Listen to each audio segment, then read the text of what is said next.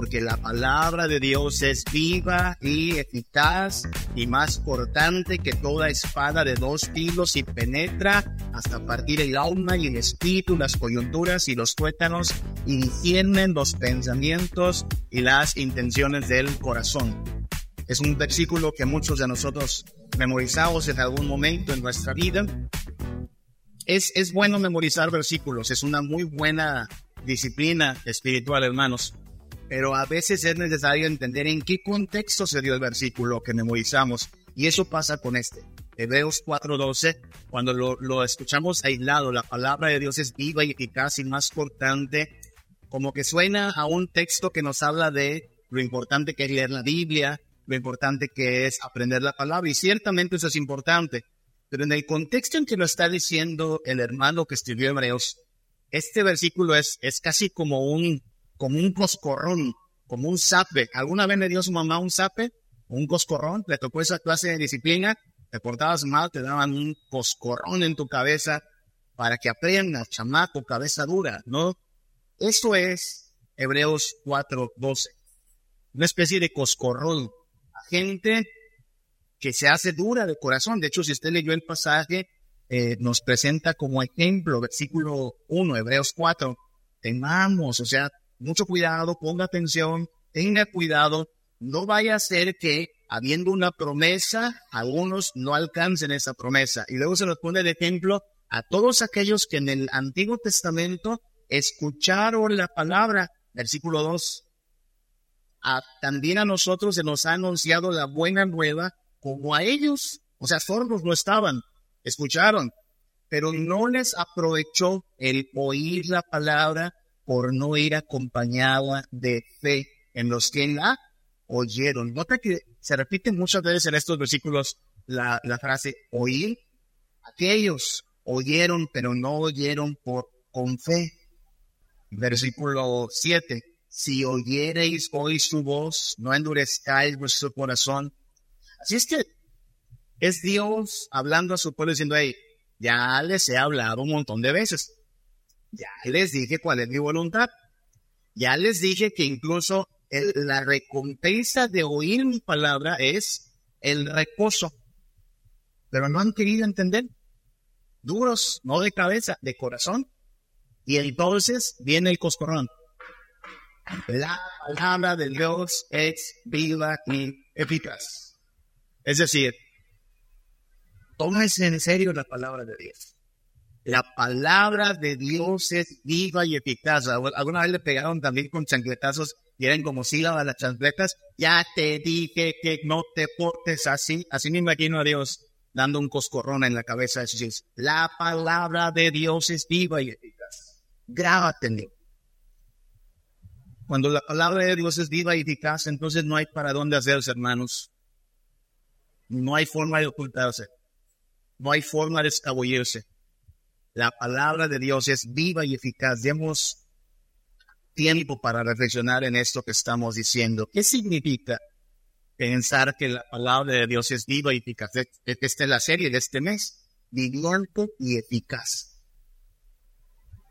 Pensemos en la posibilidad que hay de que usted sea traspasado con un objeto filoso punzocortante. ¿Es posible que eso pase algún día?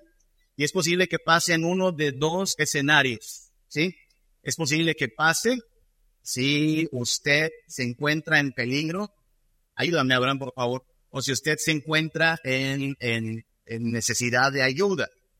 Es posible que pase si alguien pretende quitarle la vida o si alguien pretende salvarle su vida. Eso puede pasar, ¿no es así?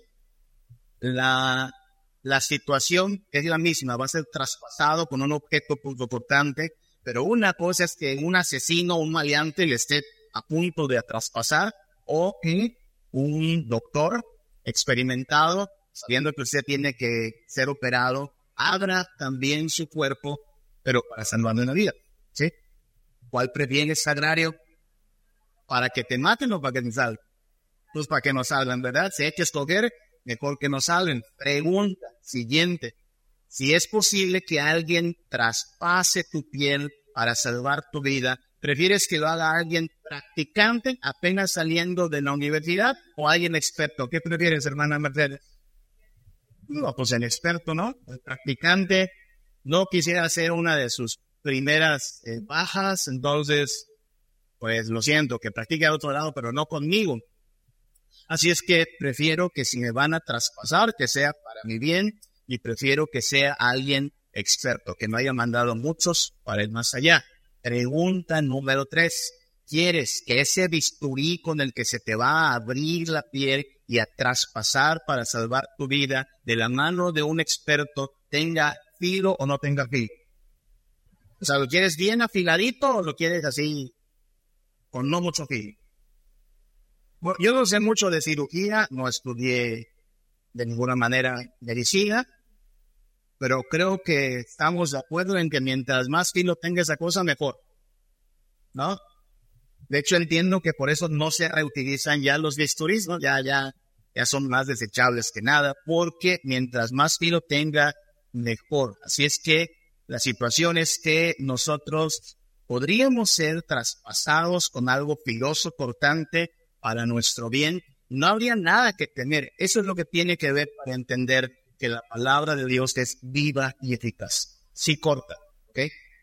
Y sí duele también, como una herida. Si usted se ha recuperado en alguna ocasión de una cirugía, sabe que duele reponernos, pero usted no maldice al doctor, usted no agrede a los enfermeros, ay, me cortaron, pues sí, pero fue para tu bien. Es más, hasta le damos gracias a Dios, qué bueno que me abrieron, porque algo estaba mal en mí y alguien hizo una labor de cortar, hacer cirugía y sanarme de este problema. Eso es de lo que está hablando nuestro Dios cuando nos dice en Hebreos, la palabra de Dios es viva y eficaz. Viva, hay que aclarar eso, por eso la serie se llama Viviente, porque la idea no es que la palabra está viva en sí. O sea, claro que Cristo, la palabra de Dios es alguien vivo, ¿no? Y claro que la palabra de Dios es viva, pero la idea aquí en Hebreos 4.12 no es que la palabra está viva, sino que la palabra es la que produce vida. Si usted quiere leer otras traducciones en casa, se va a dar cuenta que así es traducido también. La palabra de Dios es fuente de vida. O sea, es como, como hablar de algo que si lo comes es mortal o que si lo comes es vivificante, revitalizador. Eso significa que la palabra de Dios es viva. Es algo extraño, ¿no? Porque la idea es que usted pudiera ser traspasado con una espada pero sorprendentemente al ser traspasado por esta espada no va a morir, sino que va a vivir. Eso es lo, lo, extraño y lo sorprendente aquí, que somos traspasados por la palabra de Dios y esta palabra nos trae a la vida en vez de matarnos. Y es eficaz, ¿qué significa eficaz? Que funciona. Tiene buen filo para funcionar. Corta hasta donde usted no se imagina.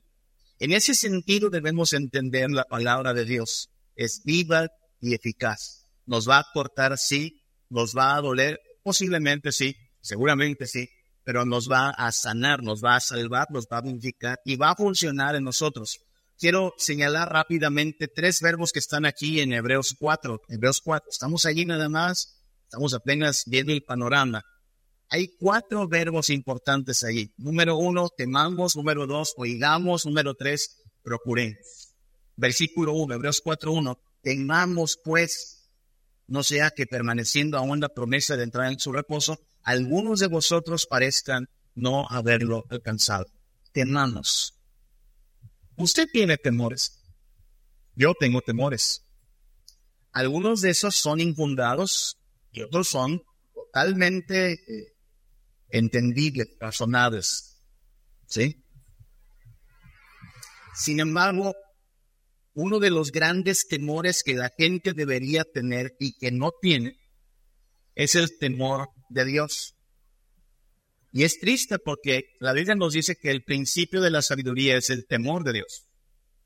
La gente no tiene temor de Dios, le tiene más temor a otras cosas, le tiene temor a la soledad, le tiene temor a la pobreza, a la enfermedad, por supuesto, todos le tenemos cierto temor a la enfermedad y es razonable cierto temor a la muerte. Claro, en Cristo tenemos la garantía de que aún la muerte está vencida, pero no andamos buscando la muerte por eso, Y por eso nos cuidamos, por eso nos ponemos el cinturón de seguridad, por eso va a su chequeo médico.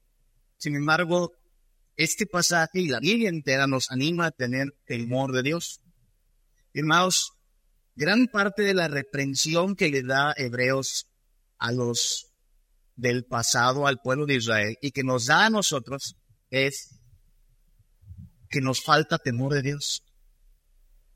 Vamos comenzando el año y es un buen momento quizá para reconocer que nos falta temor de Dios. Nuestra mayor preocupación hoy por la mañana quizás no fue el temor de Dios. ¿Qué va a pasar si no soy agradable delante de Dios? ¿Qué va a pasar si soy reprobado por? Y no es que uno deba estar de hipocondriaco, o sea, preguntas de Dios me ama, no me ama. No, no, por supuesto que en Cristo Jesús somos aceptados, justificados, todo eso que como buenos reformados afirmamos, ¿no? Salvos por gracia, por medio de la fe. Sí, sí, pero Hebreos, Hebreos es escrito primero que nada como una advertencia. Mire todos aquellos que en el pasado participaron del pacto, vieron la nube, vieron el mar abrirse y aún así no entraron a la tierra prometida vieron cara a cara a Dios, bueno, no cara a cara, pero sí su presencia haciendo temblar el monte y el monte ardía. Fueron participantes de tantas, tantas cosas que a nosotros solo nos han contado y unos vieron en primera fila. Y aún así, hubo una generación que quedó en el desierto y no entró al reposo.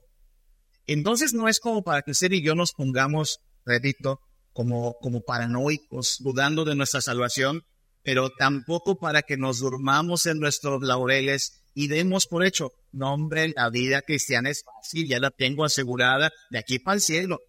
No, cada día tenemos que crecer en la gracia y el conocimiento de Jesucristo y parte de crecer en la gracia y conocimiento de Jesucristo es tener más al Señor. Parte de la madurez cristiana, hermanos, es que nuestro temor debe ir acrecentándose. No lo estoy diciendo yo, el versículo 4, versículo 1 del capítulo 4 de Dios comienza con esa eh, orden, temamos. O sea, la idea es, tomémonoslo en serio, tomémonoslo con seriedad. No sea que habiendo una promesa, haya gente que no la vaya a alcanzar. Ya pasó en el, en el, ya ocurrió en el pasado. Puede ocurrir, de hecho ha ocurrido. Por eso una de las primeras cosas que tenemos que acostar es nuestra actitud. ¿sí? La, actitud con la cual buscaremos a Dios será una actitud de, de necesidad, de apego, de dependencia, o será una actitud un tanto de, pues, indiferencia, dándole al Señor un lugar secundario en nuestras prioridades. ¿Con qué actitud vamos a acercarnos al Señor? necesitados, urgidos o una actitud de indiferencia, si no es que de pasividad. Temamos, pues, dice el hermano que escribe Hebreos, se que no sabemos quién lo escribió y no queremos hacer conjeturas. Pero la palabra de Dios es clara, temamos. Y esta, este temor a Dios nos debe llevar a escuchar su palabra. Versículo 7. Otra vez determina, Hebreos 4, 7. Otra vez se termina un día diciendo, después de tanto tiempo por medio de David, como se dijo, si oyereis hoy su voz, no endurezcáis vuestros corazones. Oigamos, dice, oiga más, preste atención y no endurezca su corazón. Algo que necesitamos entonces para crecer en este entendimiento de cómo la palabra de Dios es viva y eficaz es que tenemos que oírla oírla tiene que ver con estudiarla, con analizarla, con examinarla, con meditar en la palabra del Señor, ¿sí? Hemos leído el Salmo 1, ¿no? Bienaventurado el varón que de día y de noche medita en la palabra de Dios. Hay bendición para el pueblo que se dispone a oír la palabra de Dios. Tenemos que pedirle a Dios disposición. Y a pocos días de comenzar este año es una buena petición también, ¿no, Señor? Danos Danos disposición a escuchar tu palabra. No solo aquí, ¿no? Sino en, en casa, leerla, crecer en el conocimiento de nuestro Señor. Pero no solo es oírla por oírla. Note que el versículo 7 establece con un corazón dispuesto. No endurezcáis el corazón, dice el versículo 7. Así es que el problema principal, hermanos, se encuentra allí, en el corazón. No en el corazón físico, ¿no? No en el corazón anatómico este que está latiendo ahorita. Recuerde que los hebreos le llaman corazón al, interior, al alma, al, al ser interno. De manera que necesitamos una cirugía de orden espiritual, que el Señor abra, corte todo lo que está mal, eh, elimine todo lo que estorba, haga una cirugía a nivel de espíritu, de alma. Pero nosotros debemos estar dispuestos. Debemos estar dispuestos a que el Señor obre tal cambio en nuestro corazón. Debemos clamar por ello. Y debemos procurarlo. Versículo 11, Hebreos 4:11. Procuremos pues entrar en aquel reposo para que ninguno caiga en semejante ejemplo de desobediencia. Y otra vez nos está diciendo, miren, miren toda aquella bola de israelitas que quedó en el desierto. Ellos sabían los diez mandamientos. Ellos celebraban las fiestas litúrgicas. Ellos ahí habían visto la mano de Dios poderosa, pero no obedecieron. Su corazón se endureció, no obedecieron. Procuremos, dice el versículo 11, entrar nosotros en el reposo. Buscamos ese versículo, ese verso. Procuremos. Comienza con este verbo importante. ¿Qué es procurar? Procurar tiene que ver con ocuparse. Procurar tiene que ver con ejercitarse. Alguien que no hace ejercicio no está procurando en realidad mejorar su vida. Alguien que no agarra los libros y se pone a estudiar no está procurando tener buenas calificaciones, ¿no? Alguien que no está obedeciendo a Dios no está procurando ser agradable a Dios. El, el, verbo procurar tiene que ver con hacerlo, hacerlo. Y si no lo haces, pues no lo estás procurando. Tiene que ver con la práctica, hermanos. Tiene que ver con lo que hacemos. He aquí un, asunto importante porque nosotros somos cristianos, bueno, queríamos ser cristianos, nos asumimos como reformados y ya sabe que una de las doctrinas importantes de la fe reformada es solo por gracia, por medio de la fe. Afirmamos esta, esta realidad, solo con gracia, por medio de la fe, Efesios 2, no por obras para que nadie se gloríe. Y es correcto. Y claro que ninguno de nosotros fue salvo por sus obras.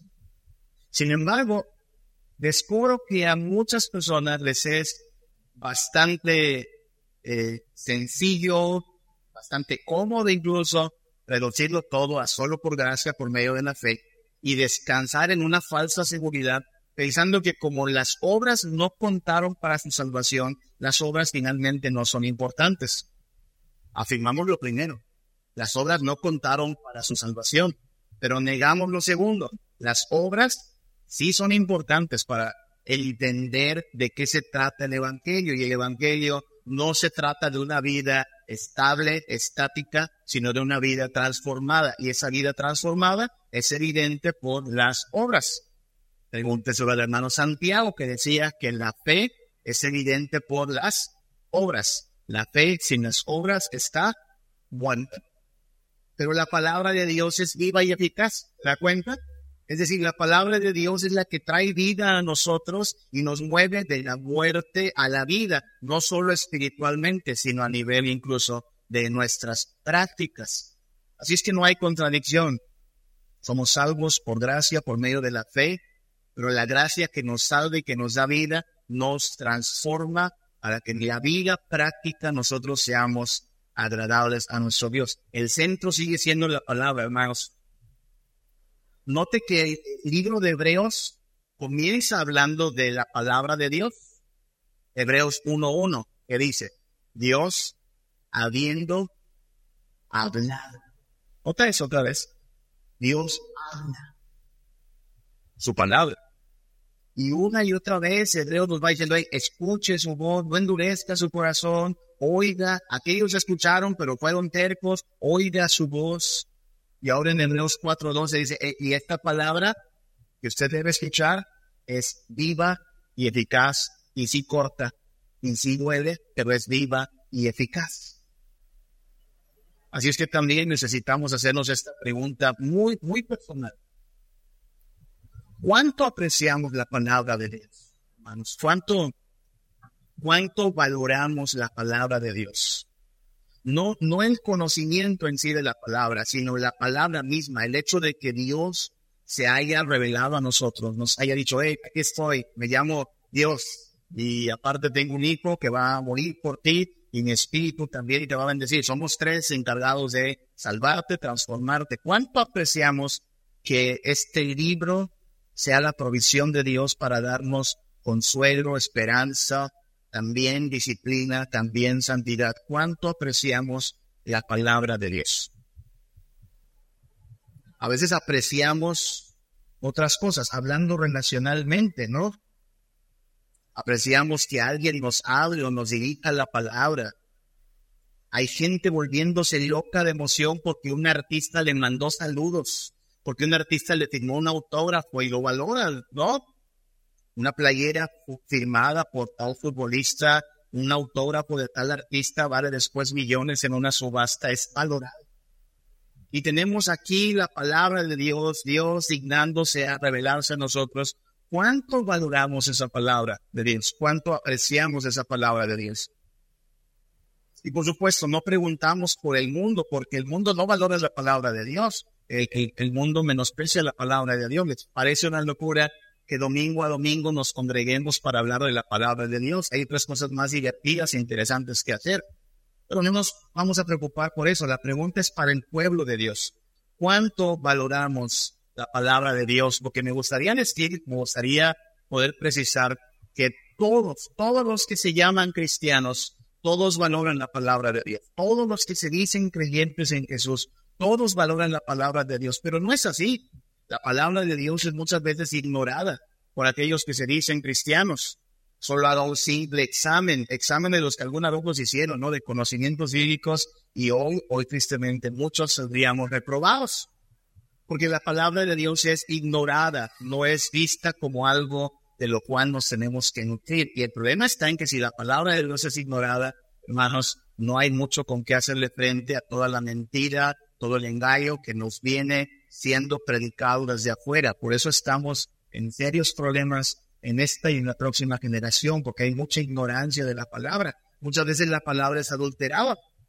Un montón de personas que se las dan de profetas, de apóstoles, los es de la fe dicen cosas que no están en la Biblia, inventan cosas, le añaden cosas, y claro, si hay gente que ignora la palabra, pues se lo llevan al baile porque les dicen que es la palabra de Dios. Hay una maldición en la Biblia. Usted sabe, Gálatas dice que es maldito todo aquel que predica un evangelio diferente. Pero mientras tanto, la palabra de Dios es adulterada. Oh, sorpresa, ay, qué tremendo. La Biblia es muchas veces sustituida la palabra de Dios. Por alguna razón, algunos han pensado que eh, ya es algo anticuado predicar la palabra, mejor este, quitémosla o quitémosle bastante tiempo al sermón, o mejor que no era sermón, que sea un sketch, que sea algún show, algo cantado, pero la palabra ha sido sustituida, no es ficción. En muchas, muchas pseudo iglesias, la palabra ha sido sustituida. La palabra de Dios es atacada. Y no estoy hablando del ataque del mundo. El mundo siempre ha dicho que la palabra de Dios es palabra de hombre y que no es verdad y que son mitos. No, hermano. La palabra de Dios es atacada muchas veces desde dentro de la misma iglesia.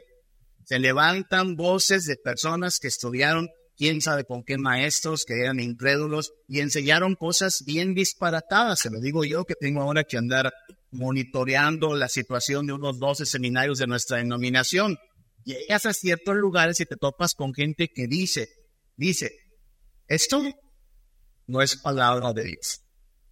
¿Ok? Entrada, estamos hablando de maestros, maestros de teología que se atreven a dar cátedra comenzando por decir, esto no es palabra de Dios. Esto contiene la palabra de Dios, medio dice la palabra de Dios, pero todo aquello que parezca milagro no es palabra de Dios, fue inventado. Y dice, ¿cómo, ¿cómo es posible que eso pase? Pues pasa. ¿Sabe por qué? ¿Ha escuchado usted esto? ¿no? En Inglaterra, en Estados Unidos, hay iglesias pro aborto, iglesias pro gays, iglesias pro lo que sea. ¿Cómo llegaron a ese punto? Cuando comenzaron a dudar de que esto es palabra de Dios. Empiece a dudar de que esto es palabra de Dios y entonces todo como fichas de dominó va cayendo.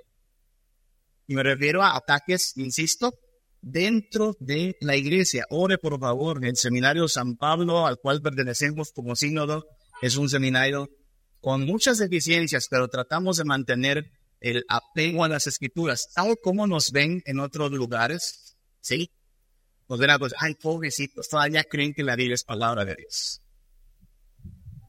Y nos ven gente así con grado de doctorado, con grado de postdoctorado. hermano, es parte del costo.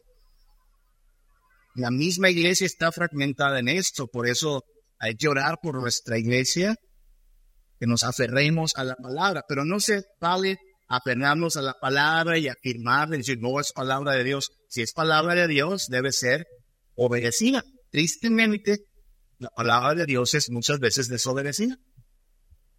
Porque una cosa es decirla de labios, ¿no? Afirmarla. Otra cosa es someternos a ella. Y aquí es donde todos, todos por igual necesitamos también que el Señor nos ayude. Como oramos siempre, no solo ser oidores, ser hacedores de la palabra, decir Señor, Señor, porque así está en su palabra, pero vivir como si de verdad Cristo fuera el Señor de nuestra vida. Que esta palabra no sea silenciada, muchas veces es silenciada, ¿sabe?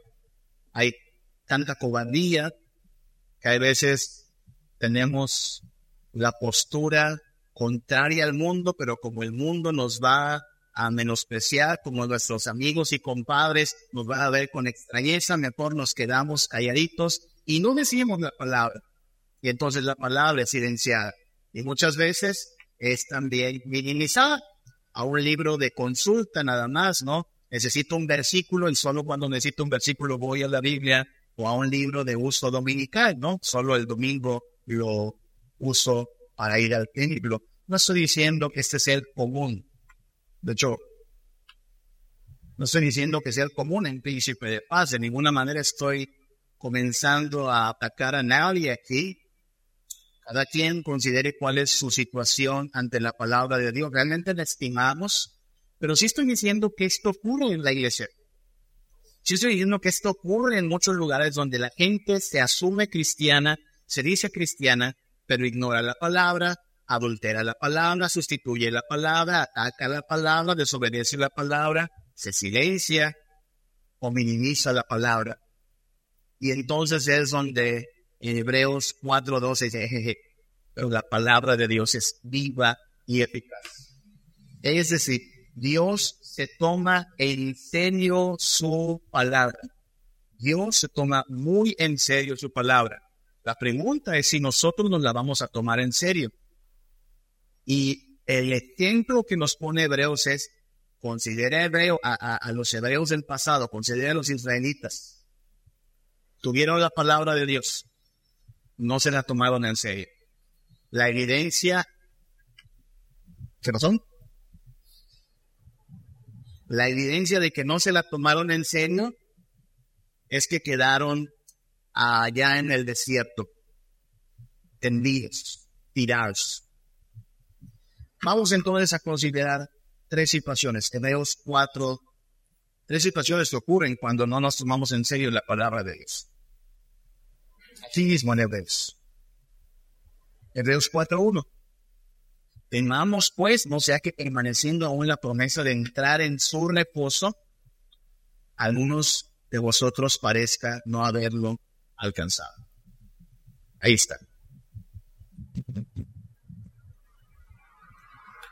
Primero, no hay reposo para el que no se toma la palabra de Dios en serio, hermanos. Israel no se la tomó en serio, entonces Israel no entró en el reposo. Fíjense cómo es importante entenderlo así. Muchos de nosotros crecimos en la época en la que se nos decía que para entrar al cielo había que aceptar a Jesús como tu Salvador. No sé cuántos de aquí crecieron con esa receta, esa idea, nos la, enseñaron mucho. Así me la enseñaron a mí también. Tienes que aceptar a Jesús en tu corazón. Yo no sabía que era eso, simplemente me dijeron, repite esta oración, yo la repetí y de manera ingenua creí que por esa oración era salvo. Usted no me ha escuchado a mí en casi 15 años expresar una sola vez que usted tiene que aceptar a Jesús en su corazón. No es algo que creemos desde la iglesia presbiteriana, no es algo que enseñamos. La Biblia habla de arrepentimiento y fe en Jesucristo y la Biblia habla de sometimiento a Cristo como Señor. ¿Ok? No estoy diciendo que usted no puede hacer una oración. Usted puede hacer una oración diciendo, Dios, me rindo a ti, me entrego a ti, me arrepiento de mis pecados, pero el arrepentimiento no se dice. El arrepentimiento se hace, se practica. Usted no me creería que estoy arrepentido de golpear a mi esposa si ve todos los domingos con un moretón a mi esposa, ¿no? ¿Estoy arrepentido de golpearla? No, no estoy arrepentido de golpearla. El arrepentimiento es en la práctica. Entonces, la vida cristiana es una vida de sometimiento y obediencia. ¿Y cómo comienza el sometimiento y la obediencia? Tomando en serio su palabra. ¿Qué dice Dios? Ah, ok, eso vamos a hacer. ¿Qué ordena el Señor? Ah, perfecto, eso vamos a cumplir. ¿Qué, ¿Quién manda el Señor? Ah, ok, eso vamos a acatar. Eso es tomarnos en serio la palabra de Dios. ¿Qué pasa si no la tomamos en serio? No hay reposo. Temamos hoy, o sea que permaneciendo la promesa de traer su reposo, algunos de vosotros parezcan no haberlo alcanzado. No hay reposo. Algo más, no hay provecho. Versículo 2. También a nosotros se nos ha anunciado la buena nueva como a ellos, aquellos hebreos del pasado, judíos. Pero mire, oh, qué, palabras más tristes. No les aprovechó, ¿qué cosa? El oír. No les aprovechó. No sirvió. No les aprovechó por no ir acompañada de fe en los que no vienen. Estas palabras, hermanos, resultan hasta espeluznantes. ¿Sabe? Israel escuchó la voz de Dios, escuchó la palabra de Dios, pero no vino acompañada de fe. ¿Y de qué aprovecha escuchar sin fe? ¿De qué aprovecha escuchar sin que se ejerza la fe a la par de escuchar? Usted conoce gente así. Conocemos gente así. Gente que en su momento pareció entender. Algunos hasta dieron clases, algunos predicaron, hicieron una profesión de fe, pero hoy no están en Cristo, no están perseverando en Cristo. Y la pregunta es, ¿cuánto aprovecha eso, hermanos? ¿Cuánto aprovecha el conocimiento sin fe? Una de las de los momentos más difíciles es cuando estás en un funeral, ¿no? Y preguntas, ¿y era cristiano? ¿Y qué dice a veces la gente como para que no duela tanto la verdad, ¿no? Porque bien podríamos decir, no, no era cristiano, ah, bueno, no hay nada que decir. ¿Sabe qué escucho a veces cuando alguien huele sin ser cristiano? Pues conocía. Pero conocía. ¿Y de qué sirve, hermano? ¿De qué sirve? Conocer. Y ve, sirve. No, aquí está claro. También a ellos se les anunció la buena nueva, pero no les aprovechó. Es triste eso. Y pues conoció, sí, no aprovechó. Pero supo, pues no aprovechó. Por eso cada hebreo se da cuenta, es un coscorrón, ¿se da cuenta? Preste atención, la palabra de Dios es viva y eficaz. Aquellos cometieron ya el error de oír, pero no se lo tomaron en serio. De oír, pero no moverse hacia la obediencia. no hay provecho. No hay reposo, no hay provecho. Y no hay engaño. Eso es a donde nos lleva en versículo 12. La palabra de Dios es viva y eficaz, más cortante que toda espada de dos filos, penetra hasta partir el alma y el espíritu, las coyunturas, los tuétanos, discierne los pensamientos, las intenciones del corazón. Ay, mi hermano, si pudiésemos ver aquí el historial de tu corazón durante esta semana nada más, ¿qué diríamos de ti? Si pudiésemos ver de ti el historial de tus pensamientos, ¿qué semana? De, de estos últimos dos días, de ayer y antier, ¿qué veríamos de tus pensamientos, de tus intenciones? ¿Te atreverías a eso? A mí me da miedo. No, si usted supiera lo que ha habido en mi corazón, usted dejaría de pensar que soy un hombre de Dios, ¿sabe? Somos muy pecadores, muy perversos, muy malvados, muy engañosos. Y entonces lo que está diciendo ahí, ni te esfuerces. Cuando no hay fe, cuando no hay obediencia, no hay forma de engañar a Dios. Versículo 13. No hay cosa creada que no sea manifiesta en su presencia, antes bien todas las cosas están desnudas y abiertas a los ojos de aquel a quien tendremos que dar cuenta. Si no me tomo en serio la palabra de Dios, no hay forma de todos modos de engañar a Dios. No hay engaño. Él sabe. Él sabe en cuántos mandatos he quebrantado su voluntad. Él sabe cuántos pensamientos e intenciones, eso es lo complicado, porque la palabra de Dios que es viva y eficaz, discierne, mira este pensamiento, mira este deseo, ahí se dice cristiano, y esta intención, ay, esos cristianos de María Luisa, ¿sí? Hermanos, este es el punto, ¿se da cuenta? En el cual Hebreos 4.12 se vuelve un coscorrón de papá Dios, hijo, preste atención. No me puedes engañar. No, no puedes maquillarte de cristiano, no puedes aparentar, pero necesitas tomarte en serio la palabra, porque sin ella no tendrás reposo y de nada te va a aprovechar. A nadie, a mí, a usted, a nadie nos va a aprovechar no tomarnos en serio la palabra de Dios. Vamos a casa con cuatro ejercicios rápidamente. ¿Qué necesitamos, hermanos? Bueno, les recomiendo que usted implore, clame, ruegue a Dios porque sea avivado el hambre en su alma. Avive el hambre en su alma, hambre de la palabra de Dios. Hebreos 2.1, mire cómo dice, es necesario que con más diligencia, o sea, todavía más, más, vaya por más, atendamos a las cosas que hemos oído. O sea, alguien aquí no puede decir en este punto, ah, pero es que eso ya me lo sé. Es que eso, como aquel joven que vino a Jesús, ¿no? Desde mi juventud, Señor, lo he guardado. No, no, no, no. Es necesario, Hebreos 2.1, que con más diligencia, o sea, prestos, movidos, ejercitados, atendamos a las cosas que hemos oído, no sea que nos deslicemos. Hay que avivar entonces el, hambre de la palabra, Señor, necesito con más diligencia atender tu voz, más diligencia. Aumente la dosis si es necesario.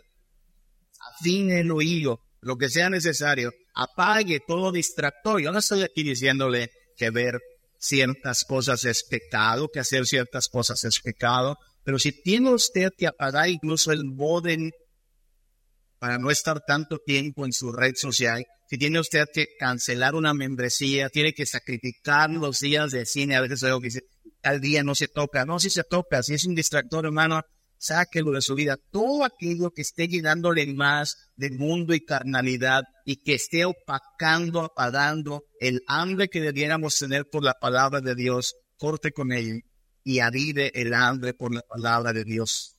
Y utilice la palabra de Dios para analizarlos a fondo, analícese a fondo. Eso tiene que hacer con la palabra de Dios.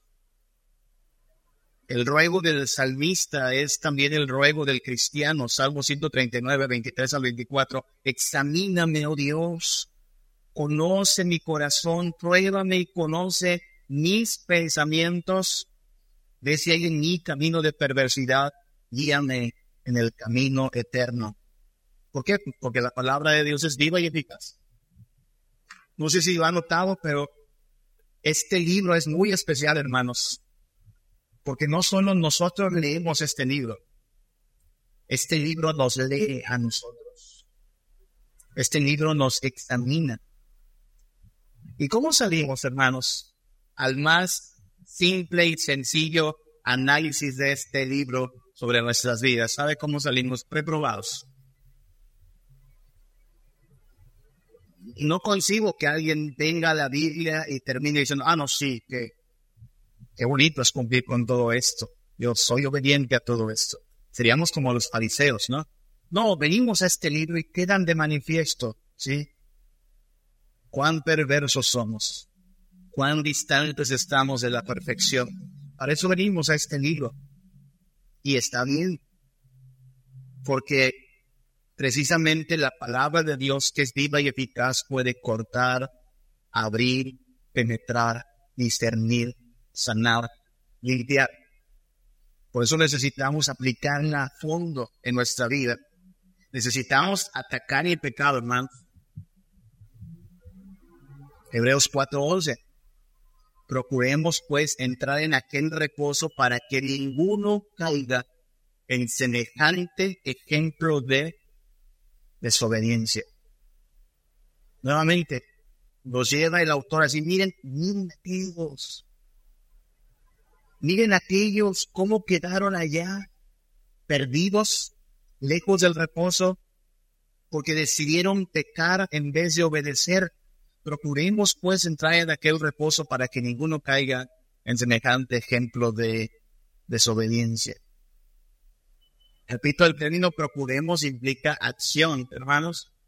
Hace ocho días, no sé cuántos días, el 31, estábamos hablando de algo muy, muy sencillo, ¿se acuerdan?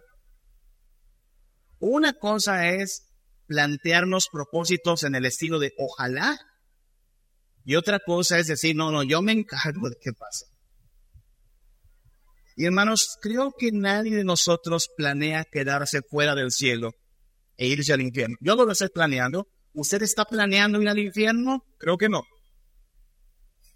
La pregunta es, ¿cómo estamos procurando que eso no pase? Porque no es como decir, pues, ojalá. Ojalá vayamos al cielo. ¿Qué está procurando hacer? No es, ojalá cuando sea tentado no caiga en tentación, no, ojalá. ¿Qué hará usted? No es, ojalá cuando venga la dificultad yo no, este, vengo en mi fe. ¿Qué estás haciendo al respecto? Procuremos, dice Hebreos 4.11, entrar en aquel reposo para que ninguno caiga en semejante ejemplo de desobediencia. Vemos a los judíos. No sé si alguna vez le ha pasado a usted.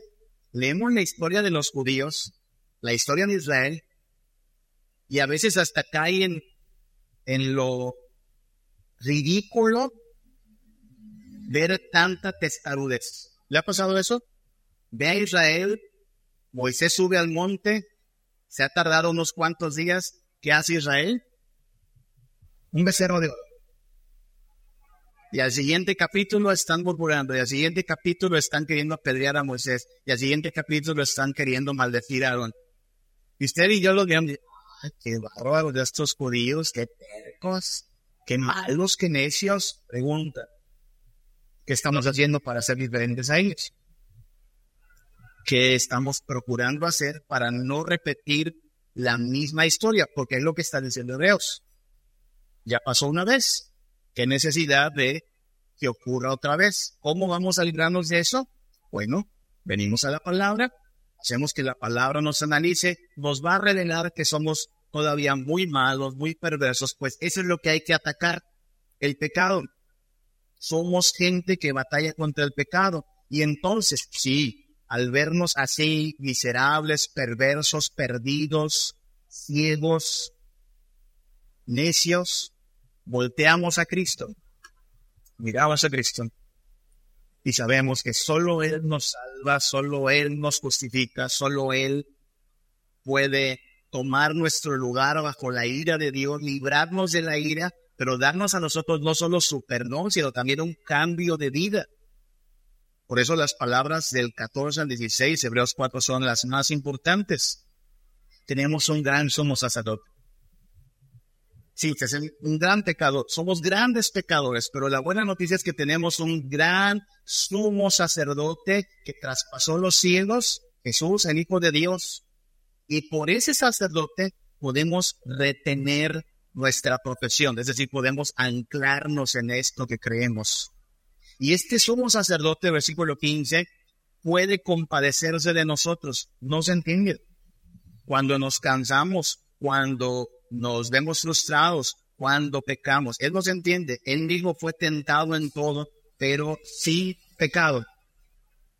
Y solo por esa obra sustitutoria de nuestro sumo sacerdote podemos gozarnos en lo que dice el versículo 16. Acerquémonos pues confiadamente al trono de la gracia para alcanzar misericordia y hallar gracia para el oportuno socorro.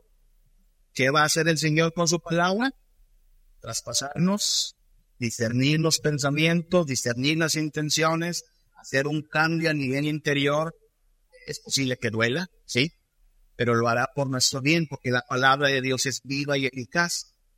Esta palabra del Señor pretende no matarnos, sino darnos vida en Cristo, no por nuestras obras, por su gracia, pero su gracia va a transformarnos a nivel de vida, a nivel completo. Por eso necesitamos ejercitarnos. Ejercitarnos implica procurar, procurar hacer todo lo que tiene que ver con oír la palabra de Dios, avivar el hambre por su palabra, analizarnos a fondo, atacar el pecado, admirar a Cristo. Hermanos, en esto consiste la vida cristiana. Eso es la vida cristiana. Tener hambre que nada de nadie puede saciar sino solo Cristo y su palabra, mirarnos tal como somos pecadores, mirar a Cristo y saber que Él nos puede salvar, mirar el pecado y saber que ese es el problema que tenemos que acatar. Lo será durante los próximos días de este año. Tenemos una guerra contra el pecado, pero el que está con nosotros es mayor que el que está en el mundo y por eso su palabra viva y eficaz es para nuestro bien. Así es que pidamos de a Dios que tu palabra permanezcamos, crezcamos, seamos amparados, seamos madurados, perfeccionados y ejercitémonos, hermanos. Si es un oscorrón, si es un sape, es de un padre que ama a sus hijos y que quiere disciplinarnos a fin de que nosotros permanezcamos en él. Vamos a orar a nuestro Dios, vamos a estar de pie y vamos a pedirle que su palabra, su espíritu, su gracia nos sostengan Oremos. Padre, te damos gracias, muchas gracias por bendecirnos y amarnos, por darnos tu libro y tu palabra, por revelarte a nosotros, Padre. Ayúdanos a tomárnosla en serio, Señor. A valorarla como lo más importante en nuestra vida, Señor podríamos tenerlo todo y sin tu palabra estaríamos en tinieblas, Padre.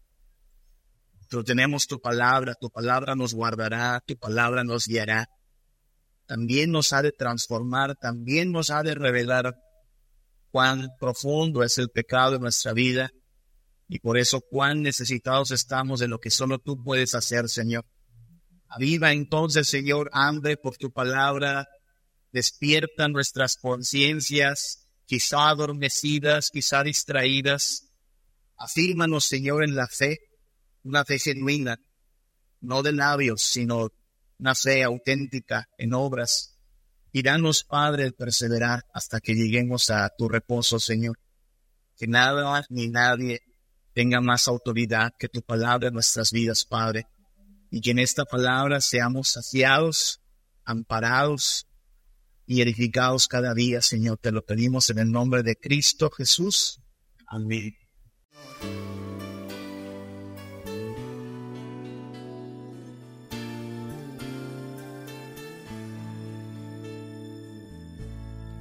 Eres Señor y Creador del universo y su esplendor.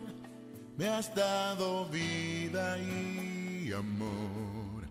Siempre te ofreceré mi Señor. Eres consuelo y perdón. Eres justicia y verdad. Me has cubierto con tu paz. Siempre esperaré en ti, mi Señor.